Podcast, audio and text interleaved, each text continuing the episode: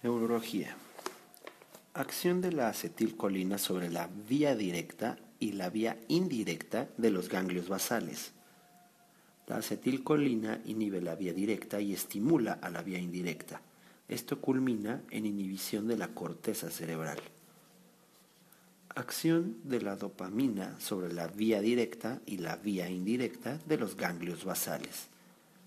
La dopamina, que proviene de la sustancia negra, excita a la vía directa a través de los receptores D1 e inhibe a la vía indirecta a través de los receptores D2.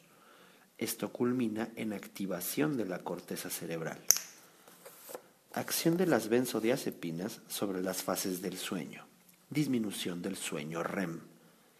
Agente causal de la leucoencefalopatía multifocal progresiva un virus de polioma conocido como virus JC. Agente microbiológico causal más frecuente de la trombosis del seno cavernoso. Estafilococo aureus, presente en 50% de los hemocultivos. Agentes infecciosos que se han asociado con el síndrome de Guillain-Barré. Campylobacter jejuni, virus del herpes simple, citomegalovirus y virus de Epstein-Barr. Agonistas dopaminérgicos utilizados en el tratamiento del síndrome de piernas incletas. Ropinorol o paramixpesol. Alteración electrocardiográfica asociada con la hemorragia subaracnoidea, ondas T invertidas. Alteración electroencefalográfica clásica de los espasmos infantiles o síndrome de West, ipsarritmia, alteración visual asociada con frecuencia a la afasia de Wernicke, cuadrantopsia homónima superior derecha por la afección del asa de Meyer. Alteración visual clásicamente producida por los tumores hipoficiarios, hemanopsia bitemporal. Anestesia en silla de montar Característica en la compresión de la caudequina. Consiste en la alteración de la sensibilidad en el perineo, genitales, glúteos y porción superior interna de los muslos. Anestésico inhalado asociado con frecuencia con nefrotoxicidad, metoxiflurano. Anestésico inhalado con frecuencia asociado con hepatotoxicidad, alotano anestésico inhalado frecuentemente asociado con crisis convulsivas, enflurano. Aneurismas intracraneales que de forma clásica se producen en pacientes con hipertensión crónica, Charcot-Bouchard. Anormalidad clásica de la mano en pacientes con lesión del nervio radial, mano caída. Antibióticos contraindicados en la miastenia grave, aminoglucósidos. Anticonvulsivante clásicamente asociado con el síndrome de Stephen Johnson, la motrigina. Anticonvulsivo considerado como de primera línea para el tratamiento de las crisis convulsivas tónico-clónicas, ácido valproico. Anticonvulsivo de primera línea para el tratamiento de las crisis convulsivas parciales, carbamazepina y fenitoína, y como alternativas el ácido valproico, la motrigina y levitiracetam. Anticuerpos presentes en pacientes con miastenia grave. Anticolenesterasa en 80%, antimosc, que es un sinasa específico del músculo, en 5%. Antídoto de los agentes bloqueadores neuromusculares de tipo despolarizantes, inhibidores de la colinesterasa durante la fase 2 Antídoto de los agentes bloqueadores neuromusculares de tipo no despolarizantes, inhibidores de la colinesterasa. Apariencia de los hematomas epidurales. Disco biconvexo que no cruza las líneas de unión de las suturas. Apariencia electroencefalográfica de las crisis convulsivas de pequeño mal Patrón de descarga generalizada simétrica tipo onda en espiga de 3 Hz. Apariencia tomográfica de los hematomas subdurales. Apariencia de luna creciente la cual cruza las líneas de unión de las suturas. Arteria cerebral cuya oclusión ocasiona incontinencia urinaria. Arteria cerebral anterior.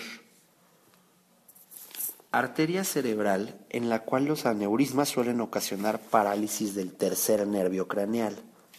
Arteria comunicante posterior. Arteria cerebral ocluida en un paciente con afasia. Arteria cerebral media izquierda. Arteria cerebral ocluida en un paciente con apraxia transcortical, o sea, hace que el paciente no puede mover el brazo izquierdo si se le ordena. Arteria cerebral anterior. Arteria cerebral ocluida en un paciente con los siguientes síntomas. Parálisis espástica contralateral, principalmente en la extremidad inferior.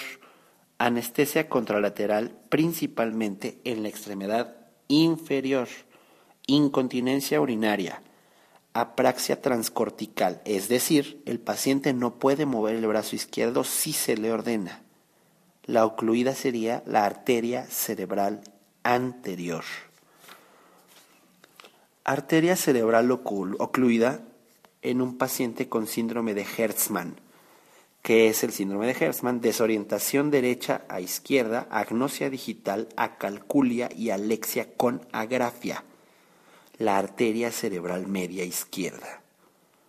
Arteria cerebral ocluida en un paciente con síndrome de hemi-inatención y defectos de la percepción espacial. Arteria cerebral media derecha. Arteria cerebral ocluida en un paciente que perdió la capacidad para leer pero no para escribir.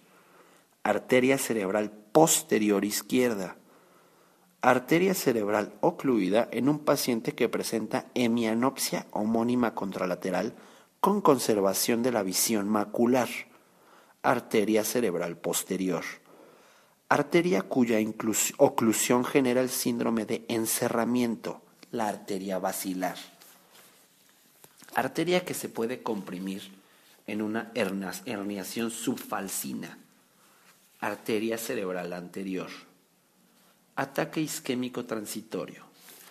Es una pérdida sensorial y motora que desaparece en menos de 24 horas.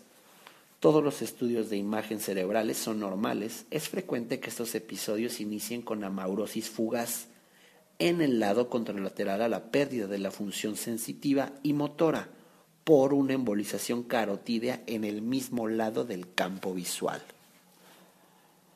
Atrofia olivo-ponto cerebelar rigidez más temblor más micrografia más hipomimia más ataxia.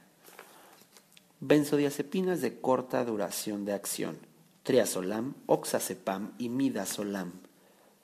Características clásicas del síndrome de Benedict.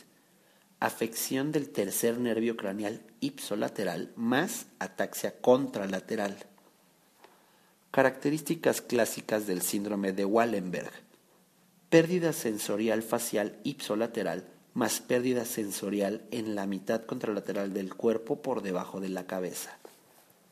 Características clásicas del síndrome de Weber. Afección del tercer nervio craneal ipsolateral más hemiplegia contralateral. Características clínicas de la, la lesión de neurona motora inferior.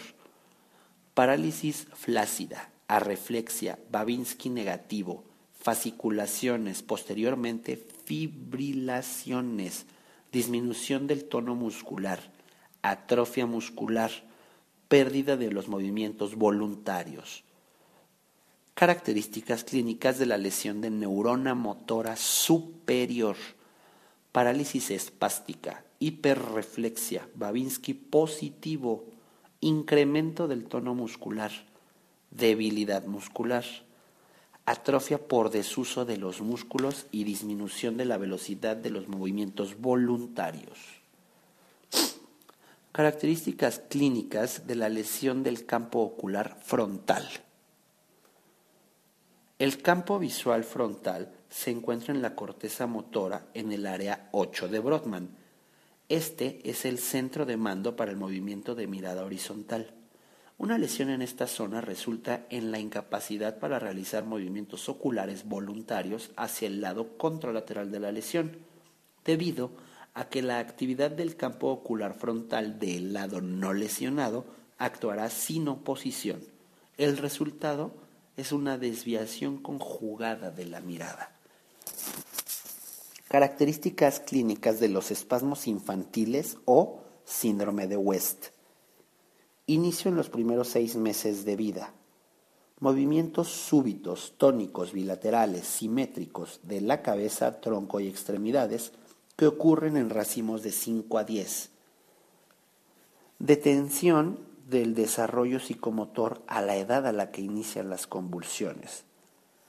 Ocurre retraso mental en la mayoría de los pacientes. Características clínicas del paciente con arteritis de células gigantes. Paciente mayor de 50 años de edad.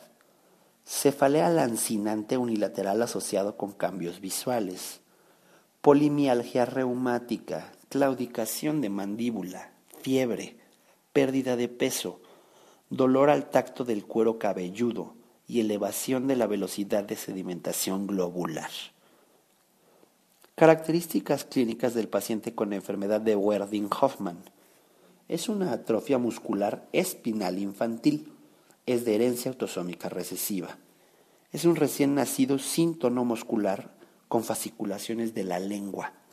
Muerte normalmente a los siete meses de edad degeneración de los cuernos vertebrales de la médula espinal, por lo que solo produce signos de neurona motora inferior. Características clínicas del paciente con miastenia grave, tosis y diplopia, debilidad muscular proximal, los síntomas incrementan conforme el día avanza. Características clínicas del paciente con síndrome de Brown-Séquard por lesión del tracto córtico-espinal se producen signos y síntomas de neurona motora superior en el lado ipsolateral y por debajo del nivel de la lesión. Por lesión de las columnas dorsales existe pérdida de la sensación propioceptiva, vibratoria y táctil ipsolateral y por debajo del nivel de la lesión. Por lesión del tracto espinotalámico existe pérdida de la sensación dolorosa y térmica en el lado contralateral y por debajo de la lesión. Pérdida ipsolateral de toda sensación al nivel de la lesión por la lesión de las fibras nerviosas periféricas. Signos de neurona motora inferior al nivel de la lesión y si la lesión ocurre por arriba del T1 existe un síndrome de Horner ipsilateral. Características clínicas del paciente con tabes dorsalis. Existe una degeneración de las columnas dorsales y de las raíces nerviosas por sífilis terciaria, lo cual se traduce clínicamente en alteración propioceptiva y ataxia locomotora. Se asocia con articulaciones de Charcot, dolor y pupilas de Argyll-Robertson. Características de importancia de los ataques isquémicos transitorios pérdida transitoria y súbita de la función neurológica, no se acompaña de cefalea, resuelve de manera espontánea sin secuela neurológica.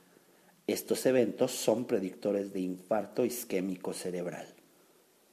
Características de la afasia de Broca. Afasia no fluida. La comprensión se encuentra intacta. El paciente puede percibir su defecto y eso lo lleva a frustración por las regiones circundantes es común que el paciente también presente hemiparesia facial y de la extremidad sensorial. El área de Broca se encuentra en el giro frontal. Características de la afasia de conducción. El paciente no es capaz de repetir una oración que se le menciona. El habla es fluida. El área lesionada es el fascículo arcuato que conecta al área de Broca y al área de Wernicke. Características de la afasia de Wernicke. Afasia fluida. La comprensión está deteriorada. Los pacientes no pueden seguir órdenes. El paciente no percibe su defecto, por lo cual no hay una frustración. Por las regiones circundantes, Es común que se asocie con cuadrantopsia homónima superior derecha, que es una afección en el asa de Meyer, y el paciente usa neologismos. El área de Wernicke se encuentra en el giro temporal superior. Características de la afasia global. Es una afasia no fluida. La comprensión está deteriorada y ocurre afección tanto del área de Broca como del área de Wernicke. Características de la lesión del lóbulo parietal derecho. Agnosia de todo lo que ocurre y existe en el lado contralateral a la lesión. Niegan el lado izquierdo del cuerpo. Características de la pupila de Argyll Robertson. Son pupilas reactivas a la acomodación, pero no a la luz, o sea, se acomodan pero no reaccionan. Causa de la hemianopsia nasal unilateral. Aneurisma de la carótida interna. Causa de lesión del nervio axilar fractura del cuello quirúrgico del húmero o luxación de la cabeza humeral. Causa de lesión del nervio radial. Fractura de la diáfisis del húmero, creando una parálisis del sábado por la noche y una luxación de la cabeza del húmero. Causa más frecuente de demencia en la tercera edad, Alzheimer. Causa más frecuente de hemorragia subaracnoidea, traumatismo y en segundo lugar aneurisma. Causas de lesión del nervio cubital. En su porción proximal por fractura del epicóndilo medial del húmero o en su porción distal por fractura del hueso ganchudo al caer con la mano extendida. Causa de lesión del nervio mediano. En su porción proximal por fractura supracondílea del húmero y en su porción medial por el síndrome del túnel del carpo o luxación del hueso semilunar. Causas de lesión del nervio músculo cutáneo. Compresión del tronco superior del plexo braquial. Causas más comunes de crisis convulsivas en adultos de 18 a 35 años. Traumatismo, síndromes de abstinencia por alcohol o tumores cerebrales causas más comunes de crisis convulsivas en niños de 2 a 10 años de edad. Infecciones, crisis febriles, traumatismo y las idiopáticas. Causas principales del síndrome de Horner. Congénito, adenopatía cervical, disección carotídea o tumores de Pancost. Causas sistémicas de crisis convulsivas. Estado hiperosmolar no cetósico, encefalopatía hepática, uremia, porfiria, intoxicación ya sea por lidocaína, metiljantinas, antipsicóticos, antidepresivos, cocaína, etc. Eclampsia, hipertermia, encefalopatía hipertensiva, traumatismo craneoencefálico e hipoperfusión cerebral. Cefalea en racimos múltiples episodios de cefaleas en un periodo de tiempo específico. La cefalea es de carácter grave con eritema ocular, lagrimación, rinorrea, secreción nasal y en algunas ocasiones síndrome de Horner. Es diez veces más fuerte en hombres que en mujeres. Cefalea migrañosa. Dolor de tipo unilateral asociado con manifestaciones autonómicas como náusea y vómito Existen alteraciones visuales como visión de luces brillantes, luces en zigzag o defectos del campo visual. Puede existir fotofobia y fonofobia. Es común que los episodios de migraña se precipiten por la menstruación, estrés físico o emocional, así como por disminución del sueño. Cefalea tensional. Cefalea bilateral en forma de banda alrededor de la cabeza sin asociación con problemas neurológicos. Células de PIC, células en balón observadas en la enfermedad de PIC. Células destruidas en el síndrome de Guillain-Barré, células de Schwann o de Schwann. Células destruidas en la esclerosis múltiple, los oligodendrocitos. Complicación más frecuente de los aneurismas intracerebrales, la rotura. Complicación más temida de la ticlopidina, púrpura trombocitopénica trombótica o leucopenia. Complicaciones de la administración de levodopa y carbidopa, disinesia, acaticia y fenómeno de encendido apagado. complicaciones hidroelectrolíticas de la succinilcolina, hipercalemia e hiperpotasemia. Componentes de la cápsula interna, brazo anterior, rodilla y brazo posterior. Componentes de los ganglios basales, estriado, el cual se divide en núcleo caudado y putamen, segmentos internos y externos del globo pálido, la sustancia negra y los núcleos subtalámicos. Componentes del estriado, el caudado y el putamen. Composición del nervio ciático. El nervio tibial y peroneo común viajan a través de la región glútea y los muslos juntos en una vaina de tejido conectivo. Estos dos constituyen el nervio ciático. Compresión de la caudequina. Lesiona los nervios periféricos que se presenta con retención urinaria, anestesia en silla de montar y debilidad progresiva de las extremidades inferiores, alteración del tono del esfínter anal y retención urinaria que ocasiona incontinencia por rebosamiento. Compresión de la médula espinal por enfermedad metastásica, hiperreflexia, pérdida sensorial por debajo del nivel de la compresión, incontinencia fecal o urinaria y lumbalgia intensa. Condiciones asociadas con el pseudotumor cerebri, sexo femenino, obesidad, enfermedad crónica pulmonar, enfermedad de Addison, anticonceptivos orales, tetraciclinas y toxicidad por vitamina A. Condiciones asociadas con los espasmos infantiles o síndrome de West. Fenilcetonuria, infecciones perinatales, lesión hipóxico-isquémica o esclerosis tuberosa.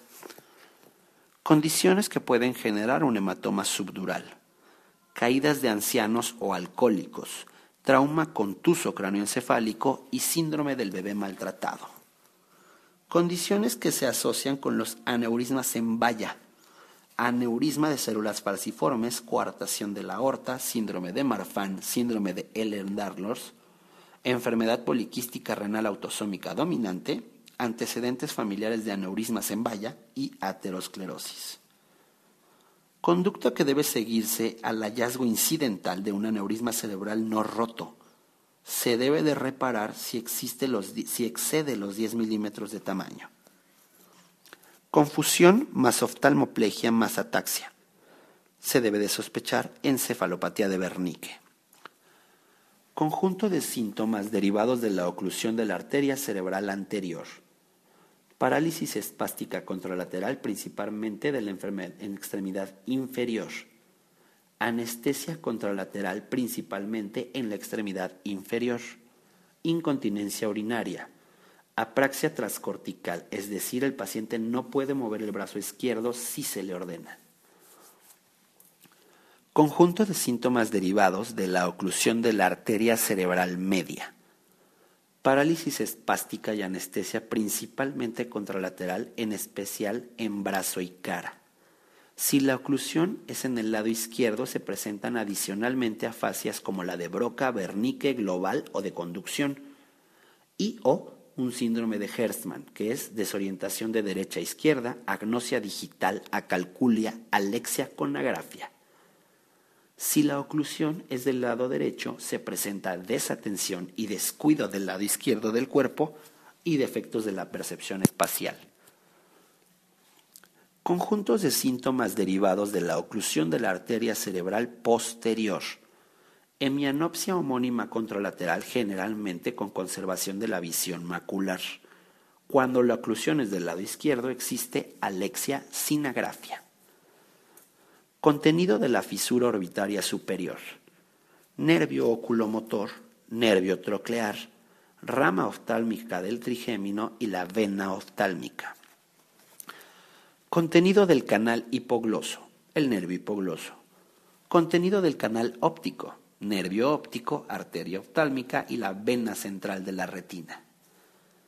Contenido del foramen espinoso, arteria meningea media. Contenido del foramen magno, raíces espinales del nervio espinal o accesorio, el tallo cerebral y arterias vertebrales. Contenido del foramen oval, rama mandibular del trigémino contenido del foramen redondo, rama maxilar del trigémino. Contenido del foramen yugular, vena yugular, nervio craneal glosofaringio, nervio craneal vago y nervio craneal espinal. Contenido del meato auditivo interno, el nervio facial y el vestíbulo acústico. Contenido del seno cavernoso y por lo tanto estructuras susceptibles a lesión en la trombosis del seno cavernoso. La carótida interna, el nervio oculomotor, el nervio troclear, el nervio abductor y la rama oftálmica, así como la maxilar del trigémino. Contraindicaciones para la administración de fibrinolíticos. Presión arterial sistólica mayor a 185 o presión arterial diastólica mayor a 110 hemorragia intracraneal previa, evento vascular cerebral o traumatismo craneoencefálico en los tres meses previos, infarto miocárdico reciente, anticoagulación actual con INR mayor a 1.7 o prolongación del tiempo de tromboplastina parcial, conteo plaquetario menor a 100.000, cirugía mayor en los 14 días previos, hemorragia urinaria o gastrointestinal en los 21 días previos, crisis convulsivas al momento del inicio del evento vascular, glucosa en sangre menor a 50 o mayor a 400, edad menor de 18 años, sintomatología leve o con mejoría rápida de los síntomas, lo cual indicará un ataque isquémico transitorio. Criterios diagnósticos para neurofibromatosis tipo 1. Dos o más de los siguientes. 6 manchas café con leche cada una mayor o igual a 5 milímetros en niños o a 15 milímetros en adultos. Dos neurofibromas de cualquier tipo. Efélides en la región axilar o inguinal. Dos nódulos de Lish, que son amartomas e de iris pigmentados. Alteraciones óseas, por ejemplo, la gifoescoliosis, y familiar de primer grado con neurofibromatosis tipo 1. Criterios diagnósticos para neurofibromatosis tipo 2. Neuromas acústicos bilaterales o familiar de primer grado con neurofibromatosis tipo 2 más neuronas acústicos unilaterales o dos de los siguientes tumores, schwannomas, gliomas, meningiomas o neurofibromas. Cuadro clínico clásico de la trombosis del seno cavernoso. La cefalea es el síntoma inicial dolor arbitrario, edema, exoftalmos, diplopia, oftalmoplegia y disminución de la reactividad pupilar, fiebre, confusión mental, somnolencia y coma. Cuerpos de PIC. Estructuras citoplasmáticas observadas con tinción de plata en las neuronas de pacientes con enfermedad de PIC. Contienen proteína tau.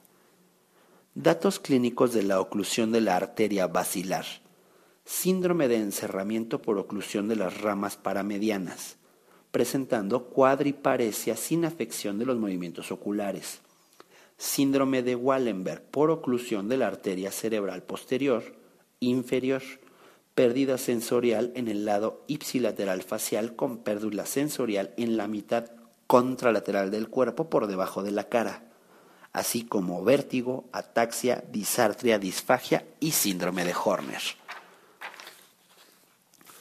Datos clínicos de oclusión de la arteria cerebral anterior.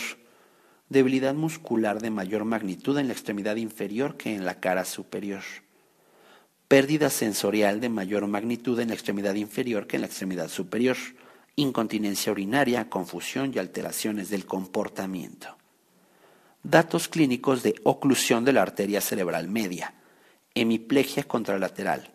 Pérdida sensorial en el lado contralateral hemianopsia homónima con desviación de la mirada hacia el lado cortical. Si se involucra el hemisferio dominante ocurre afasia. Si se involucra el hemisferio no dominante ocurre preservación del lenguaje hablado y comprensión, pero con confusión, y apraxia con alteraciones espaciales y construccionales. Datos clínicos de oclusión de la arteria cerebral posterior. Hemianopsia homónima contralateral alucinaciones visuales, agnosias, La oclusión de las ramas penetrantes ocasiona parálisis del tercer nervio craneal con hemiplegia contralateral, que es el síndrome de Weber, o la lesión del tercer nervio craneal con ataxia o atetosis contralateral, que es el síndrome de Benedict. Degeneración combinada subaguda por deficiencia de vitamina B12, desmielinización de las columnas dorsales, del tracto córtico-espinal y los tractos espinocerebelares. Presentan marcha atáxica, hiperreflexia y alteración de la propiocepción. Demencia frontotemporal o enfermedad de PIC. Inicia con anormalidades en el comportamiento social y la habilidad emocional, seguidas de pérdida de la memoria. Existe ira, risa o llanto inapropiados, la resonancia magnética muestra atrofia lobar del cerebro. Demencia por cuerpos de Lewy, demencia más parkinsonismo. Demencia rápidamente progresiva más mioclono, enfermedad de Creutzfeldt-Jakob. Desaparición del pulso radial cuando se mueve la cabeza hacia el lado opuesto. Parálisis de Klumpke Descripción de la atetosis. Movimientos lentos y torsionales que son a menudo más graves en los músculos apendiculares. Ocurre por hipermielinización difusa del cuerpo estriado y del tálamo, por ejemplo, en la parálisis cerebral. Descripción de la corea. Movimientos múltiples, rápidos y aleatorios, los cuales son particularmente más prominentes en los músculos apendiculares ocurre por atrofia del estriado, por ejemplo, en la enfermedad de Huntington. Descripción de la distrofia, de la distrofia simpática refleja. Ocurre varios meses después de una lesión por aplastamiento. El dolor agonizante, ardoroso y constante que no responde a analgésicos. El dolor se produce cuando la extremidad afectada se presenta fría, cianótica y húmeda. El tratamiento consiste en un bloqueo simpático o simpatectomía quirúrgica. Descripción de la esclerosis múltiple de tipo remitente recurrente. Este tipo de pacientes tiene periodos de meses a años entre la primera y la siguiente exacerbación. Descripción de la vía directa de ganglios basales. 1 la corteza cerebral, por medio del glutamato, estimula el cuerpo estriado. 2. El cuerpo estriado inhibe al segmento interno del globo pálido por medio del GABA y la sustancia P. 3. La inhibición del segmento interno del globo pálido disminuye la liberación de GABA por este y por lo tanto disminuye la inhibición de los núcleos ventrales anteriores y ventrales laterales del tálamo. 4. Los núcleos ventrales anteriores y ventrales del tálamo al verse menos inhibidos por el segmento interno del globo pálido, incrementan su actividad sobre la corteza cerebral, aumentando la actividad. Descripción de la vía indirecta de los ganglios basales. 1. La corteza cerebral por medio del glutamato estimula el cuerpo estriado. 2. La estimulación del cuerpo estriado ocasiona inhibición del segmento externo del globo pálida por medio del GABA y la encefalina. 3. La inhibición del segmento externo del globo pálido ocasiona una disminución de la liberación de GABA. Por esto, hay una menor inhibición sobre los núcleos subtalámicos. Los núcleos subtalámicos, al verse menos inhibidos, incrementan la liberación de glutamato, estimulando al segmento interno del globo pálido. La estimulación del segmento interno del globo pálido incrementa la liberación de GABA hacia el tálamo, haciendo una inhibición. 6. La inhibición de la actividad del tálamo culmina con menor estimulación hacia la corteza cerebral. Descripción de hemibalismo. Movimientos violentos y rápidos de la mitad del cuerpo. Ocurre por destrucción hemorrágica de los núcleos subtalámico contralaterales, por ejemplo en pacientes hipertensos. Desviación de la mirada en caso de lesión de la formación reticular pontina paramediana hacia el lado contralateral de la lesión. Desviación de la mirada en caso de lesión del campo frontal visual hacia el lado ipsilateral de la lesión. Diferencia clínica entre la laberintitis y la enfermedad de Menier.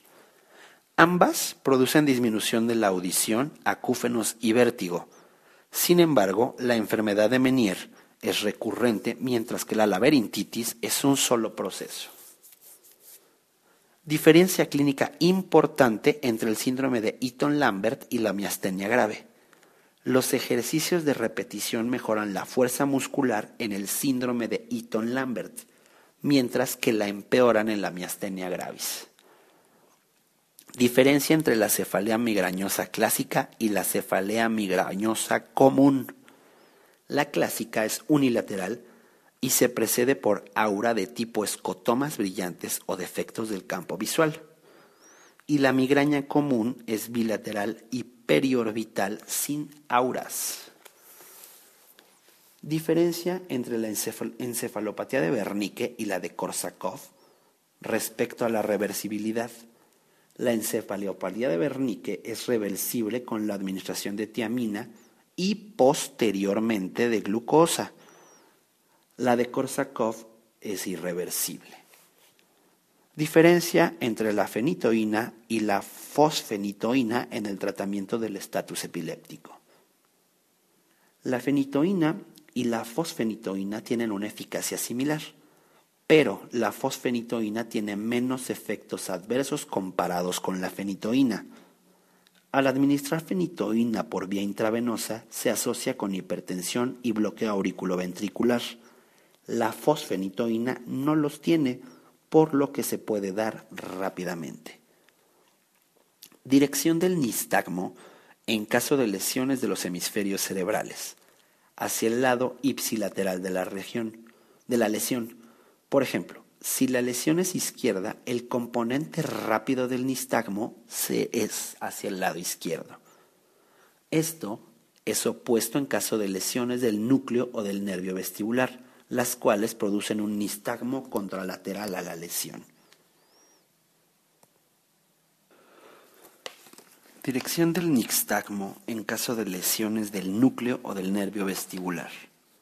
Hacia el lado contralateral de la lesión, por ejemplo, si la lesión es izquierda, el componente rápido del nistagmo es hacia el lado derecho. Esto es opuesto en caso de lesiones de los hemisferios cerebrales, las cuales producen nistagmo con dirección ipsilateral a la lesión. Disociación albúmino-citológica. Alteración presente en el líquido cefalorraquídeo de los pacientes con síndrome de Guillain-Barré. Divisiones del nervio peroneo común nervio peroneo superficial y nervio peroneo profundo. Dolor facial unilateral que ocurre a la percusión de la región. El dolor es descrito como extremadamente grave y con frecuencia como un clavo que se entierra en las mejillas. Neuralgia del trigémino o un tic dolorix. Efecto de las lesiones de la porción coclear del nervio vestíbulo coclear en la capacidad auditiva.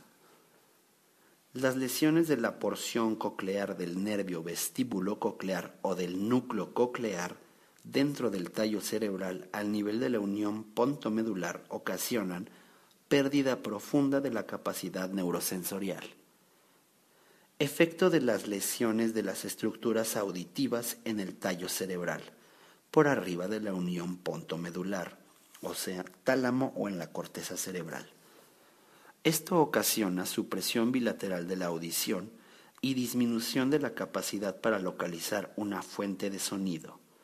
Si un paciente se presenta con pérdida auditiva significativa unilateral, lo más probable es que la lesión se encuentre en el oído medio, oído interno, nervio medio o núcleo coclear, y no en niveles superiores del sistema nervioso. Efectos secundarios de la administración de fenitoína.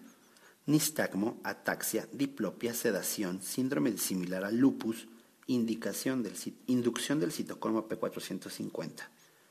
El uso crónico genera hiperplasia gingival en niños, neuropatía periférica, hirsutismo, anemia megaloblástica con disminución en la absorción de folato. Enfermedad de Charcot-Marie-Tooth.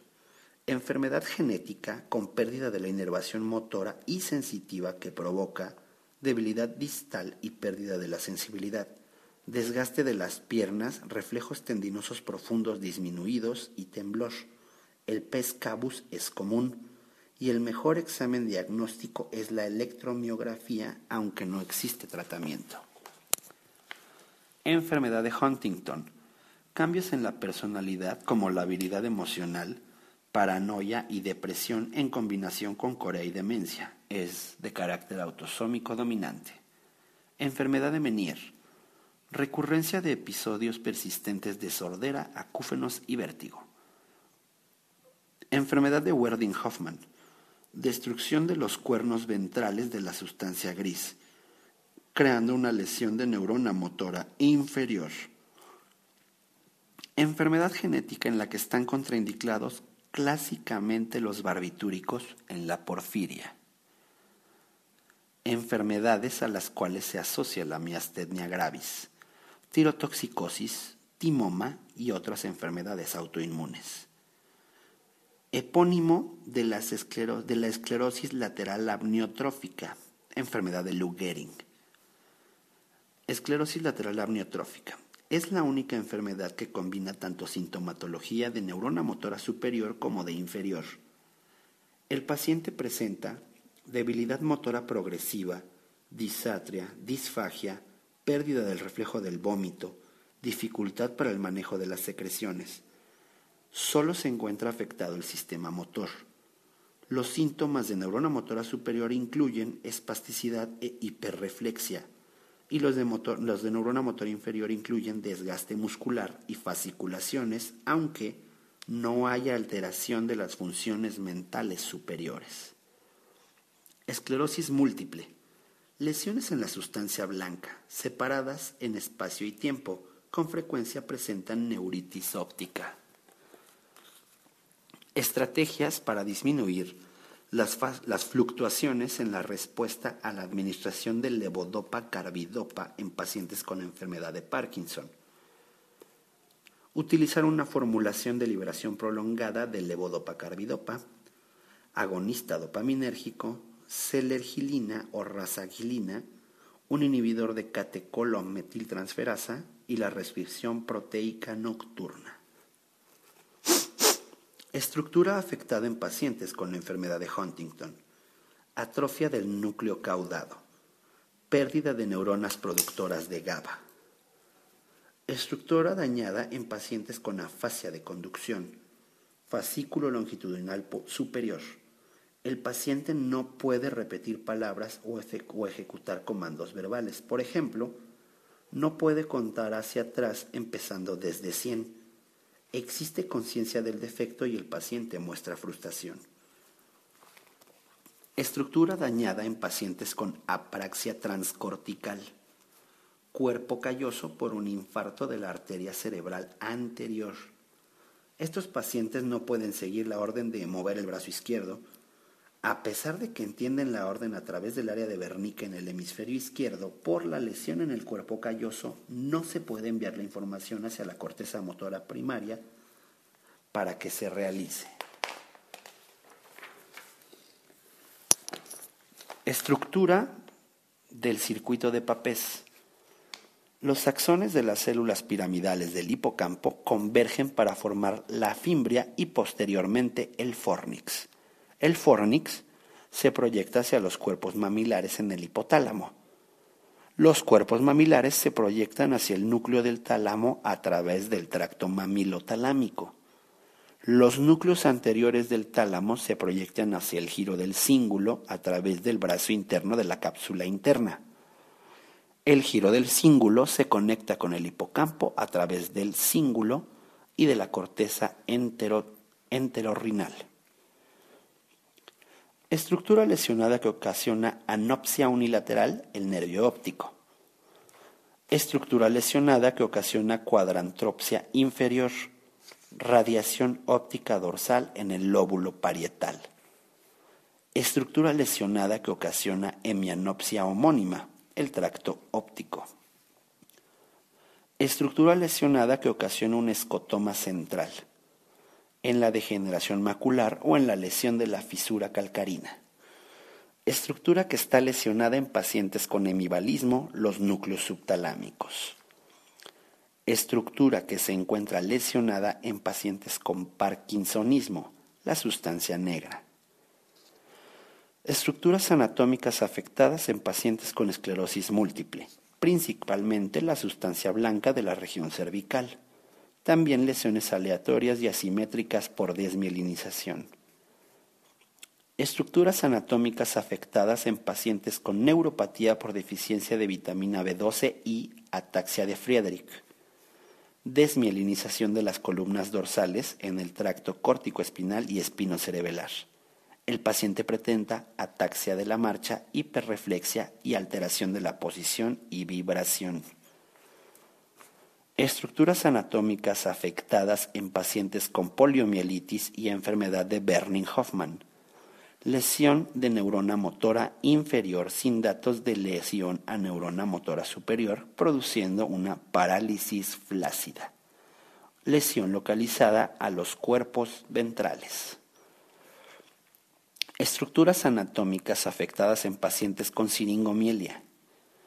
Fibras que cruzan de la línea media del tracto espinotalámico y pérdida bilateral de la percepción térmica y dolorosa Estructuras que son irrigadas por la arteria cerebral anterior, superficie medial del cerebro, que son corteza motora y sensorial correspondiente a pies y piernas.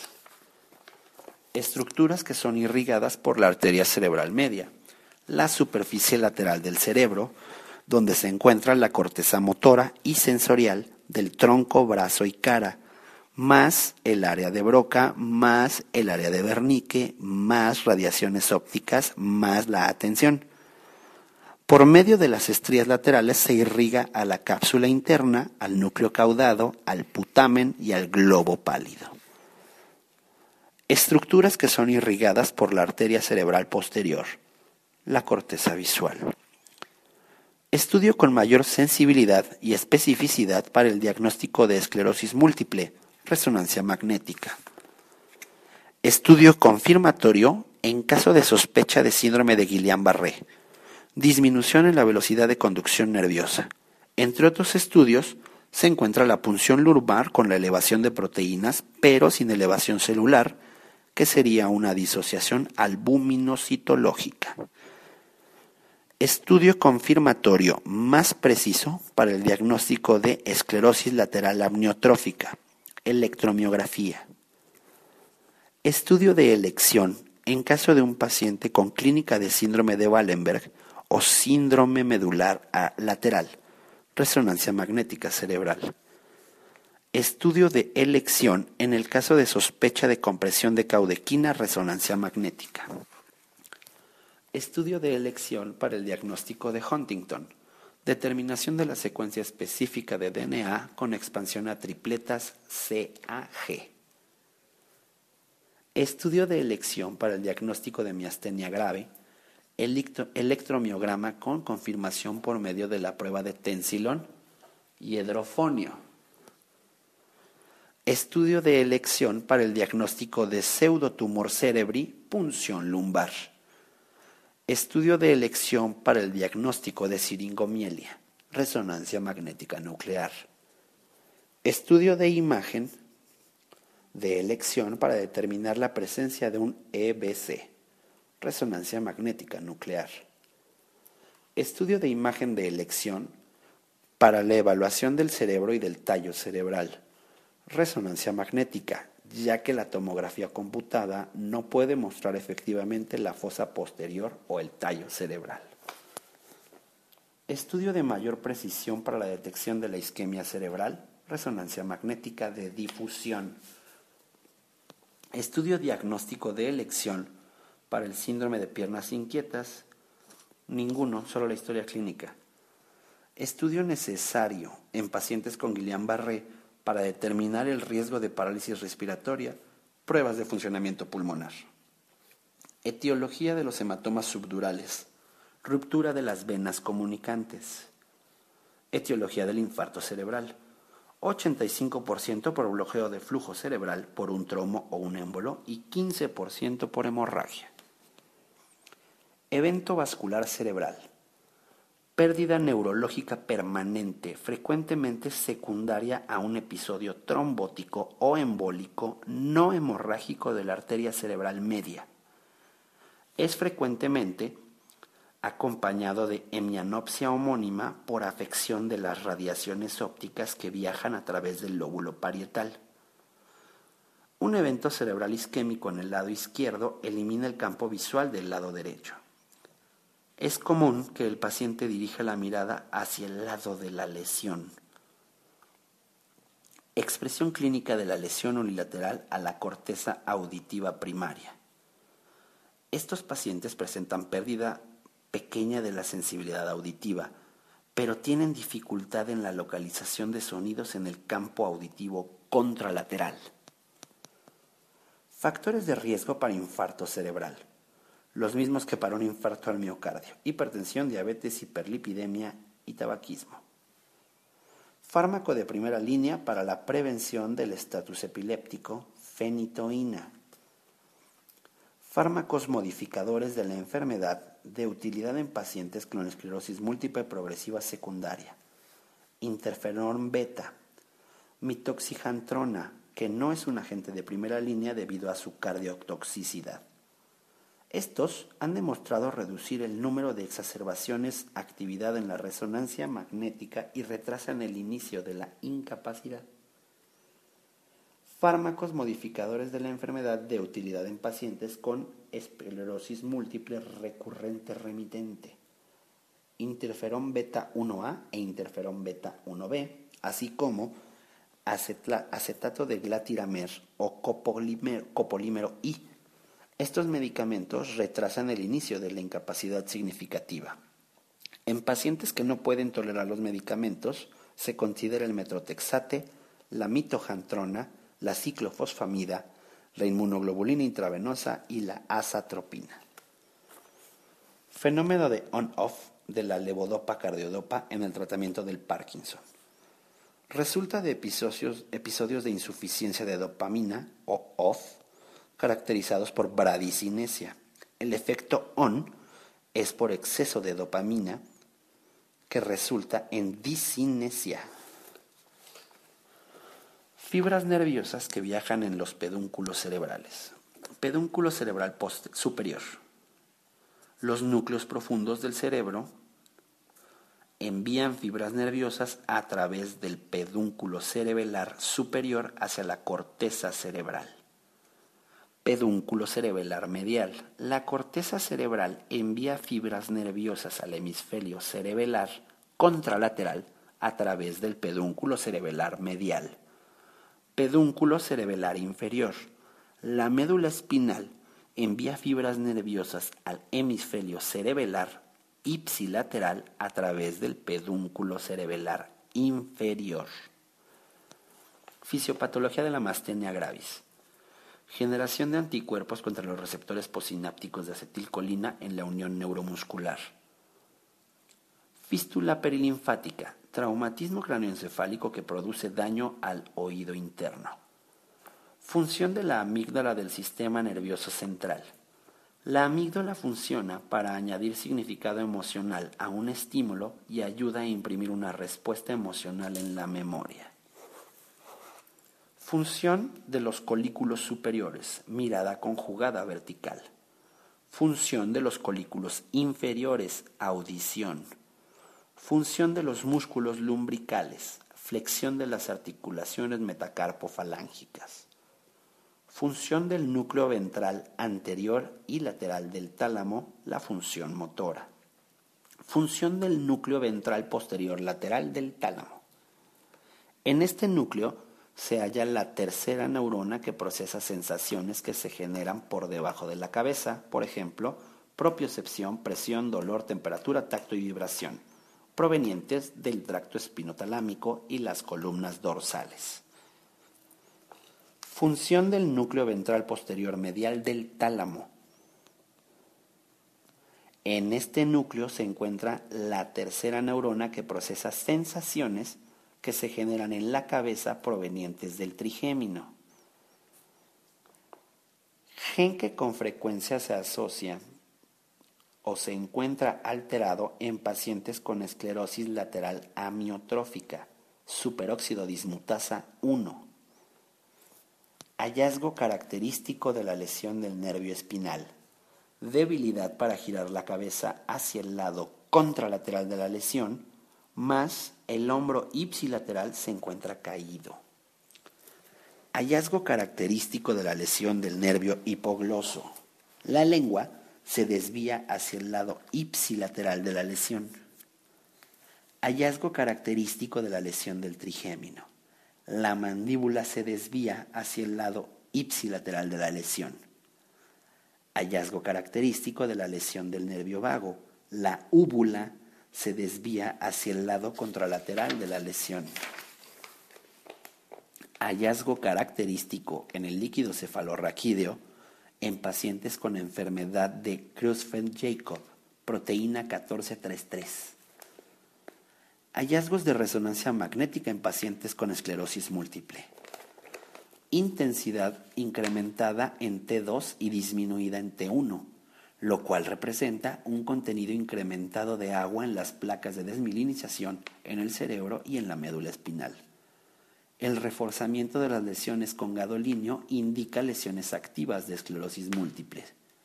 Lesiones múltiples en la sustancia blanca periventricular las cuales son asimétricas, llamadas dedos de Dawson, especialmente en el cuerpo calloso.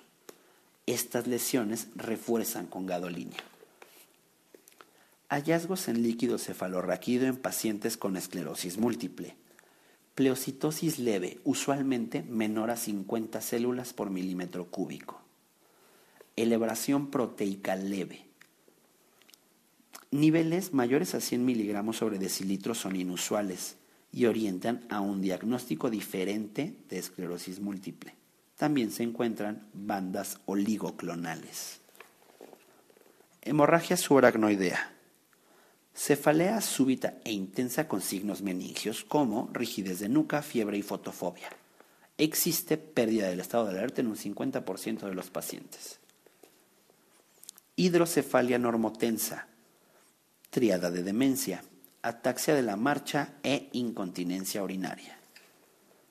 Indicación de la administración de ácido acetil salicílico en un infarto cerebral isquémico. Debido a que por cada paciente heparinizado en el que se previene un nuevo infarto isquémico cerebral ocurre una hemorragia intracraneal, la administración de heparina en el infarto isquémico solo se indica, solo se limita a pacientes con alto riesgo de recurrencia, que son fibrilación auricular, trombosis de la arteria basilar y evento vascular cerebral en evolución. Indicación de un antiepiléptico después de una primera crisis convulsiva. En pacientes con una primera crisis convulsiva, el tratamiento se iniciará solo si el sujeto tiene un examen neurológico anormal. Se, presenta con estatus epiléptico o tiene antecedentes familiares de epilepsia o un electroencefalograma anormal. De otra forma, después de una primera crisis convulsiva no se debe de administrar ningún medicamento preventivo. Indicación de cirugía en caso de estenosis carotídea. Si la estenosis es mayor al 70%, requiere cirugía. Si es menor al 50%, no es necesario. Indicaciones de administración de dipiridamol como método de prevención secundaria de infarto cerebral isquémico. Un paciente con alergia al ácido acetil salicílico o un paciente que continúa con eventos vasculares cerebrales recurrentes a pesar de la administración de ácido acetil salicílico. Infarto de la arteria espinal anterior. Pérdida bilateral del dolor. Temperatura y función motora por debajo del nivel del infarto. Existe preservación de la sensibilidad vibratoria. Irrigación de la rodilla de la cápsula interna, arteria cerebral media. Irrigación de las radiaciones ópticas, arteria cerebral posterior irrigación del brazo anterior de la cápsula anterior, arteria cerebral anterior, Irrigación del brazo posterior de la cápsula interna, arteria cerebral media. Justificación de la administración de nimodipino en pacientes con infarto isquémico cerebral para reducir el riesgo de infarto isquémico cerebral. Laberintitis es un proceso infeccioso viral del oído interno que conlleva a un episodio único de la alteración de la audición, acúfenos y vértigo. Lesión del tronco inferior del plexo braquial. Parálisis de Degerine Klumke. Debilidad en todos los músculos del antebrazo y mano, ocasionando la combinación del defecto de la mano de simio y de la mano en garra. Lesión del tronco superior del plexo braquial. Parálisis de Herb. Mano en posición de mesero que pide propina, la cual consiste en aducción y rotación medial del brazo por debilidad del hombro, con el antebrazo en extensión y pronación por la debilidad de los músculos de la porción anterior del brazo. Lesión nerviosa clásicamente asociada con aneurismas de la arteria comunicante posterior, parálisis del tercer nervio craneal. Lesión nerviosa que impide que el paciente pueda saltar, subir escaleras o levantarse de la silla. Lesión del nervio glúteo inferior. Lesión nerviosa que ocasiona dificultad para levantarse de la posición sentada o al subir las escaleras. La lesión del nervio glúteo inferior. Lesión nerviosa que ocasiona la mano en garra. Tanto la lesión del nervio mediano como la del nervio cubital producen la mano en garra. En el nervio mediano la lesión afecta los segundo y tercer dedo y en la lesión del nervio cubital los cuarto y quinto dedos. Lesión nerviosa que ocasiona la marcha de Trendelborg. Lesión del nervio glúteo superior. Esta lesión ocasiona pérdida de la abducción de la pierna, por lo que el paciente no puede mantener el nivel de la pelvis cuando se para sobre una sola pierna. Lesión nerviosa que ocasiona pérdida de la flexión del muslo y extensión de la rodilla, lesión del nervio femoral. Lesión nerviosa que produce debilidad de la flexión del codo, lesión del nervio músculo cutáneo, lesión nerviosa que produce la mano de bendición, lesión del nervio mediano, lesión nerviosa que produce mano de simio, que es la debilidad en la función motora del primer dedo, lesión del nervio mediano. Lesión nerviosa que produce la clásica mano caída, lesión del nervio radial o del cordón posterior, el cual da origen al radial y al axilar. Lesión nerviosa que produce la escápula alada, lesión del nervio torácico largo. Lesión nerviosa que produce la parálisis de sábado por la noche, lesión del nervio radial es una pérdida de la extensión del codo, muñeca y dedos, así como debilidad para la supinación y presenta mano caída. Lesión nerviosa que produce parálisis del deltoides, lesión del nervio axilar. Lesión nerviosa que produce pérdida de la inversión, lesión al nervio tibial. Lesión que ocasiona pérdida de la aducción del muslo, lesión del nervio obturador. Leucoencefalopatía multifocal progresiva. Son lesiones múltiples en la sustancia blanca sin reforzamiento al medio de contraste o un efecto de masa. Suelen aparecer cuando el conteo de linfocitos TCD4 positivos son menores a 50 células por milímetro cúbico. Localización de la punción lumbar en el espacio intercostal L3, L4 o L4 y L5. Localización de la sensación de hambre en el sistema nervioso central área lateral del hipotálamo. Localización de la síntesis de acetilcolina en el sistema nervioso central, núcleo basal de Maynard. Localización de la síntesis de dopamina en el sistema nervioso central, tegumento ventral y en la sustancia negra. Localización de la síntesis de oxitocina, núcleo paraventricular del hipotálamo. Localización de la síntesis de noradrenalina en el sistema nervioso central, locus ceruleus. Localización de la síntesis de serotonina en el sistema nervioso central, núcleo del RAFE. Localización de la síntesis de vasopresina, núcleo supraóptico del hipotálamo Localización del área de Broca, giro frontal inferior. Localización del área de Wernicke, giro temporal superior. Localización del centro de la saciedad en el sistema nervioso central. Área ventromedial del hipotálamo. Localización para del centro para la generación de calor en el sistema nervioso central, región posterior del hipotálamo.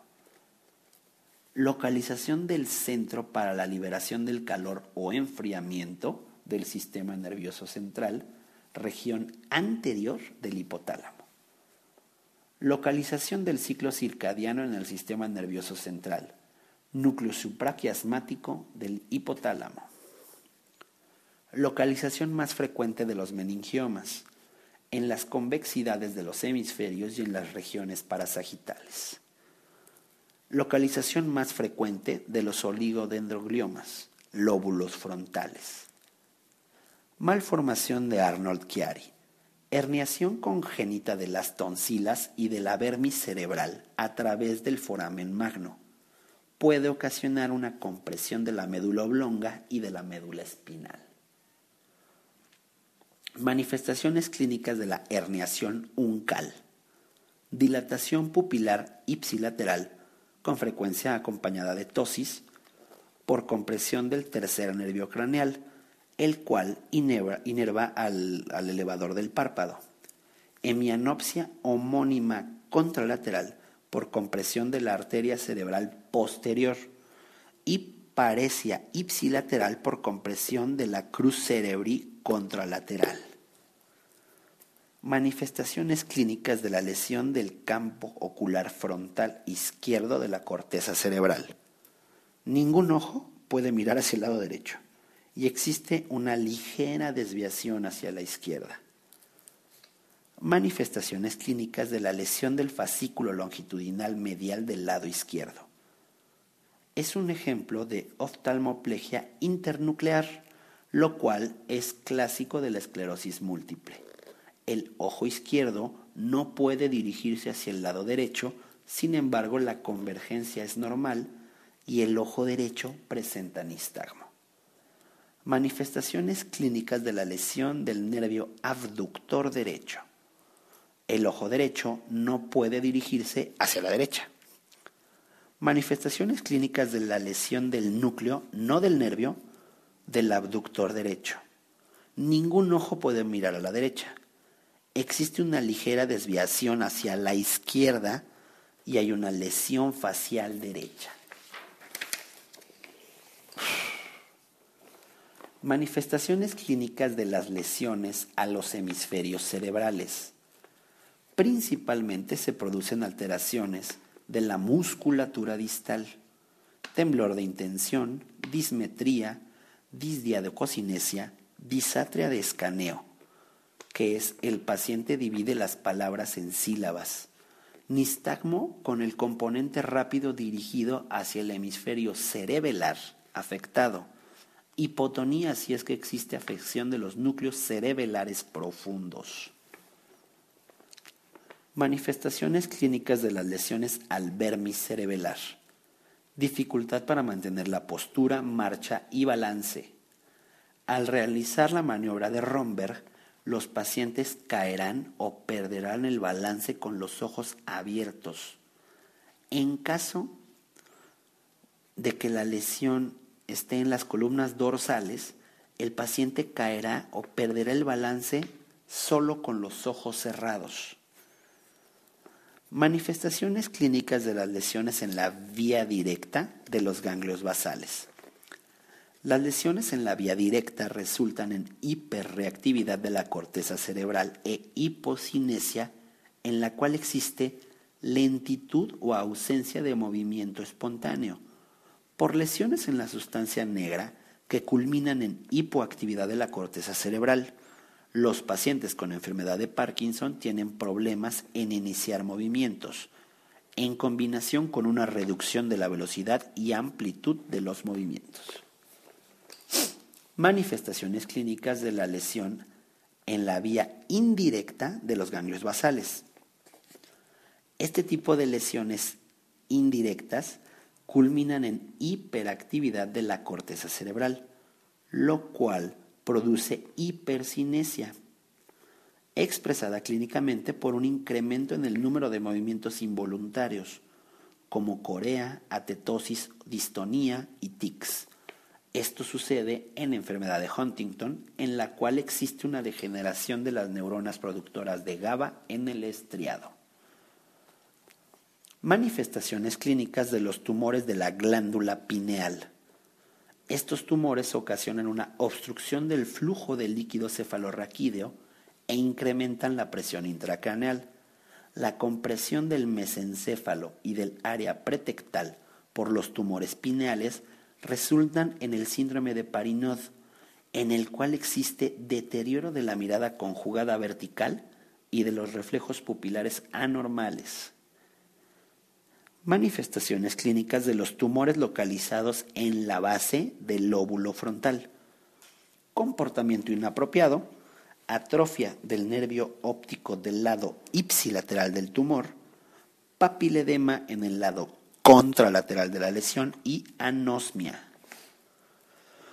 Manifestaciones clínicas del síndrome medular lateral o síndrome de Wallenberg. Oclusión de la arteria cerebelar inferior. Lesión del nervio vestíbulo coclear, glosofaringio y vago, así como del núcleo espinal del trigémino lesión del tracto espinotalámico y de las fibras hipotalámicas descendentes, síndrome de Horner ipsilateral con una lesión de las fibras hipotalámicas descendentes, nistagmo con un componente rápido alejado de la lesión, vértigo, náusea y vómito. Es la lesión del nervio vestíbulo coclear. Pérdida de la audición en el oído ipsilateral a la lesión, lesión en el núcleo coclear, disfagia, ronquera y caída del paladar en la mitad ipsilateral a la lesión, con desviación de la úvula contralateral por lesión del vago, ausencia del reflejo de arqueo por lesión de los nervios glosofaringio y vago, ausencia de la sensibilidad dolorosa y térmica en el lado ipsilateral de la lesión, por lesión al tracto y al núcleo espinal del trigémino. Sin embargo, la sensibilidad táctil y el reflejo corneal en la cara se encuentran intactos. Manifestaciones clínicas del síndrome medular medial. Ocurre por oclusión de la arteria vertebral o de la arteria espinal anterior, lesión del nervio hipogloso más leminisco medial y el tracto córtico espinal. Hemiparesia espástica contralateral, que es una lesión en el tracto córtico espinal. Alteración de la propiocepción y el tacto, presión y vibración de las extremidades y del cuerpo, que sería la lesión en el leminisco medial. Parálisis ipsilateral de la mitad de la lengua con atrofia y desviación hacia el lado de la lesión cuando protruye, que es la lesión del hipogloso. Manifestaciones clínicas del síndrome mesencefálico medial o de Weber. Oclusión de las ramas de la arteria cerebral posterior, lesión de las fibras del nervio oculomotor, del tracto córtico espinal y del córtico vulvar, presentando ptosis, midriasis y estrabismo externo por la lesión del oculomotor. Hemiparesia espástica contralateral por la lesión del tracto corticoespinal. Parálisis facial ipsilateral de tipo central por la lesión de las fibras corticobulbares, en el cual el paciente puede cerrar el ojo y fruncir la frente. Manifestaciones clínicas del síndrome pontolateral. Oclusión de la arteria cerebelar anteroinferior o arteria cerebral superior. Afecciones del tracto espinotalámico y de las fibras descendentes hipotalámicas. Lesión del nervio facial vestíbulo coclear cuando se involucra el puente caudal lesión del nervio trigémino cuando se involucra el puente rostral y lesión del núcleo espinal y del tracto del trigémino cuando se involucran ambas zonas. Pérdida de la sensibilidad dolorosa y térmica en el lado contralateral del cuerpo cuando por la lesión del tracto espinotalámico. Síndrome de Horner ipsilateral por una lesión de las fibras hipotalámicas descendentes un nistagmo dirigido hacia el lado contralateral de la lesión, con vértigo, náusea y vómito por una lesión del núcleo vestibular. Disminución de la capacidad auditiva sensorineural por lesión del núcleo coclear.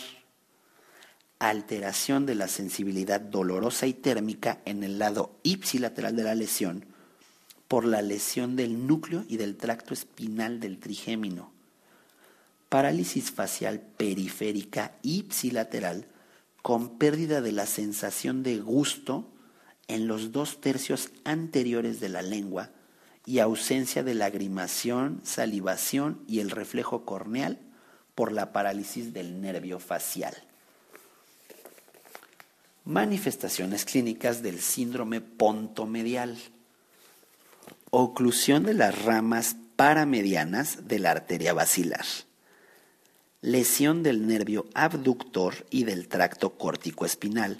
Si la lesión es profunda y afecta al leminisco medial, si la lesión es lateral, se afecta al nervio facial. Si la, lesión, si la lesión se extiende dorsalmente, se afecta la formación retículo pontino paramediana. Presentan hemiparesia espástica contralateral, por la lesión del tracto corticoespinal, alteración de la propiocepción, tacto y presión, así como vibración en las extremidades y en el cuerpo lateral a la, contralateral a la lesión. Estrabismo interno del ojo ipsilateral por la lesión del abductor, lo cual produce diplopia cuando el paciente trata de desviar la mirada hacia el lado afectado parálisis de la, de la mirada conjugada lateral, en la cual los ambos, los dos ojos, son forzadamente dirigidos hacia el lado ipsilateral de la lesión. Manifestaciones de la lesión de la rama mandibular del trigémino. Pérdida de la sensibilidad general de la piel sobre la mandíbula, dientes mandibulares y lengua debilidad para la masticación y desviación de la mandíbula hacia el lado más débil. Manifestaciones de la lesión de la rama maxilar del trigémino. Pérdida de la sensibilidad general en la piel que se encuentra sobre el maxilar y los dientes maxilares. Manifestaciones de la lesión en la rama oftálmica del trigémino. Ausencia del reflejo corneal y pérdida de la sensibilidad general de la piel del cuero cabelludo y la frente. Manifestaciones de la lesión del nervio accesorio, debilidad para girar la cabeza hacia el lado opuesto y un hombro caído en el lado ipsilateral. Manifestaciones de la lesión del nervio facial, caída de la comisura bucal, incapacidad para cerrar los ojos, incapacidad para fruncir la frente, pérdida del reflejo corneal, hiperacusia y ageusia. Manifestaciones de la lesión del nervio glosofaríngeo, pérdida del reflejo de arqueo. Manifestaciones de la lesión del nervio oculomotor, diplopia, estrabismo externo, dilatación pupilar, pérdida de la acomodación del cristalino y tosis. Manifestaciones de la lesión del nervio olfatorio, anosmia. Manifestaciones de la lesión del nervio óptico, anopsia, pérdida de la respuesta pupilar al reflejo luminoso y el único nervio afectado en pacientes con esclerosis múltiple. Manifestaciones de la lesión del nervio troclear. Incapacidad para deprimir el globo ocular cuando éste se encuentra en aducción. Dificultad para bajar escaleras. Para disminuir la diplopia, el paciente inclina la cabeza hacia el lado contralateral de la lesión. Manifestaciones de la lesión del nervio vago. Habla nasal, regurgitación nasal, disfagia, caída del paladar, desviación de la úvula hacia el lado contralateral de la lesión, ronquera, pérdida del reflejo de arqueo y ausencia del reflejo de la tos. Mano en garra cubital. Lesión del nervio cubital, lo cual impide la extensión de las articulaciones interfalángicas de los cuarto y quinto dedos, también llamada mano de la bendición o mano del papa. Mano en garra del mediano, lesión del nervio mediano, la cual impide la extensión de las articulaciones interfalángicas de los segundo y tercer dedo. Mano en garra total o lesión de Klumpke por afección al tronco inferior del plexo brachial. Mecanismo de acción de la carbidopa es un inhibidor periférico de la descarboxilasa. Se utiliza en combinación con la L-dopa para incrementar la biodisponibilidad de la L-dopa en el cerebro y limitar los efectos periféricos. Se utiliza en el, en tratamiento de pacientes con enfermedad de Parkinson. Mecanismo de acción de la fenitoína. Bloqueo de los canales de sodio e inhibición de la liberación de glutamato por las neuronas presinápticas excitatorias. Mecanismo de acción de la lamotrigina, disminución de la liberación de glutamato. Mecanismo de acción de la memantina, es un agonista del receptor NMDA, el cual ayuda a evitar la excitotoxicidad mediada por calcio. Se utiliza en el tratamiento de la enfermedad de Alzheimer. Mecanismo de acción de la selegilina.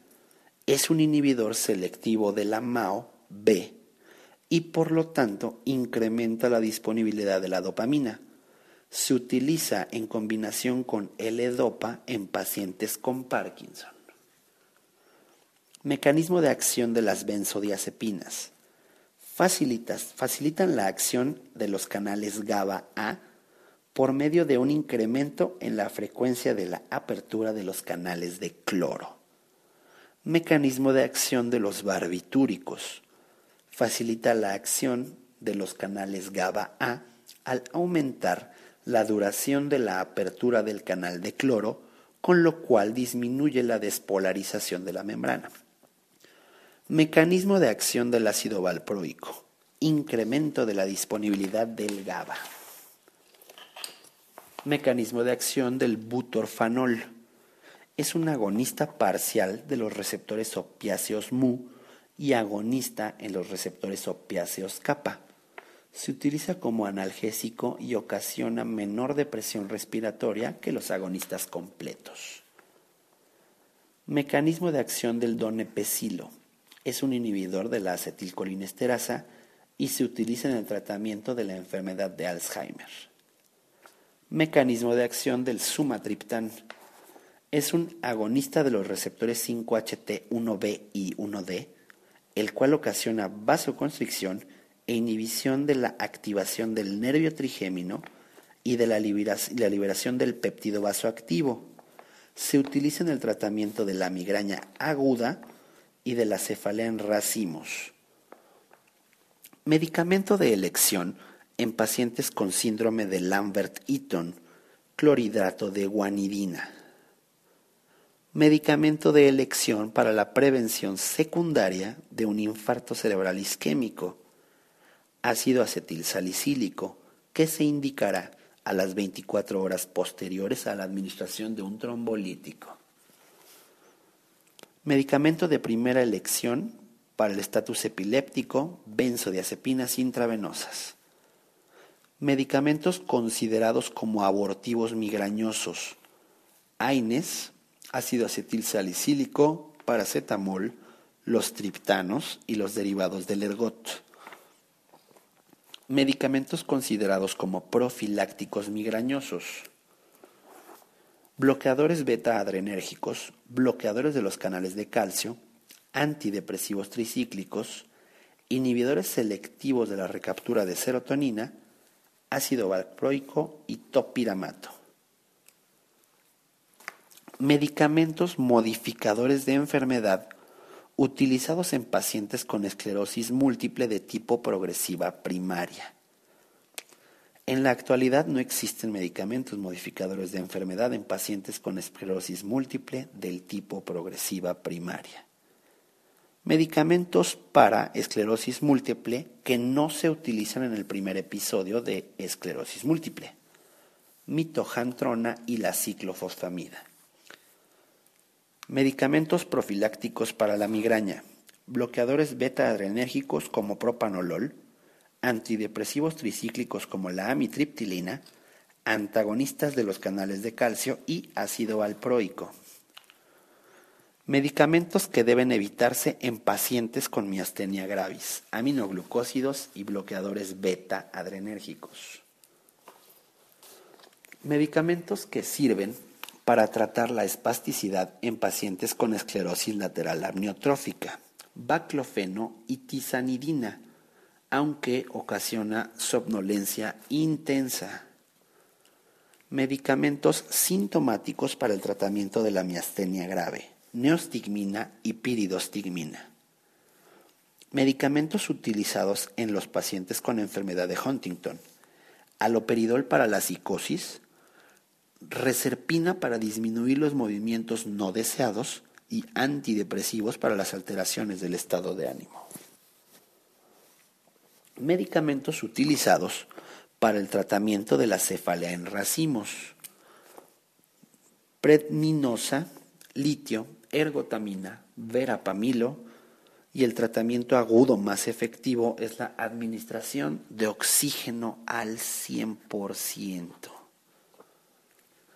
Mejor estudio diagnóstico para miastenia grave, electromiografía. Mejor estudio inicial para el diagnóstico de miastenia grave. Prueba de anticuerpos contra la acetilcolina receptor y los pacientes con miastenia grave presentan positividad de un 80 a 90%. Método diagnóstico para la arteritis de células gigantes. Biopsia de la arteria temporal.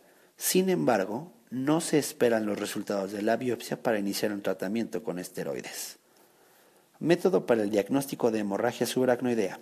Tomografía computada no contrastada detectará 95% de las hemorragias subaracnoideas. La punción lumbar detectará el resto. Miastenia grave es una enfermedad de debilidad muscular por producción de anticuerpos contra los receptores de acetilcolina en la unión neuromuscular. Existe empeoramiento de la debilidad muscular con ejercicios de repetición, visión doble y masticar. En el examen físico se observa tosis, debilidad de la actividad sostenida y respuesta pupilar normal. Nemotecnia de la 5A para el síndrome de Guillain-Barré. Polirradiculopatía desmielinizante aguda inflamatoria, parálisis ascendente, neuropatía autonómica, arritmias, y disociación albumino-citológica. Mnemotecnia pupilas de prostituta para las pupilas de Argil Robertson. Acomodan pero no reaccionan. Movimiento anormal característico de las lesiones de los ganglios basales. Atetosis más corea.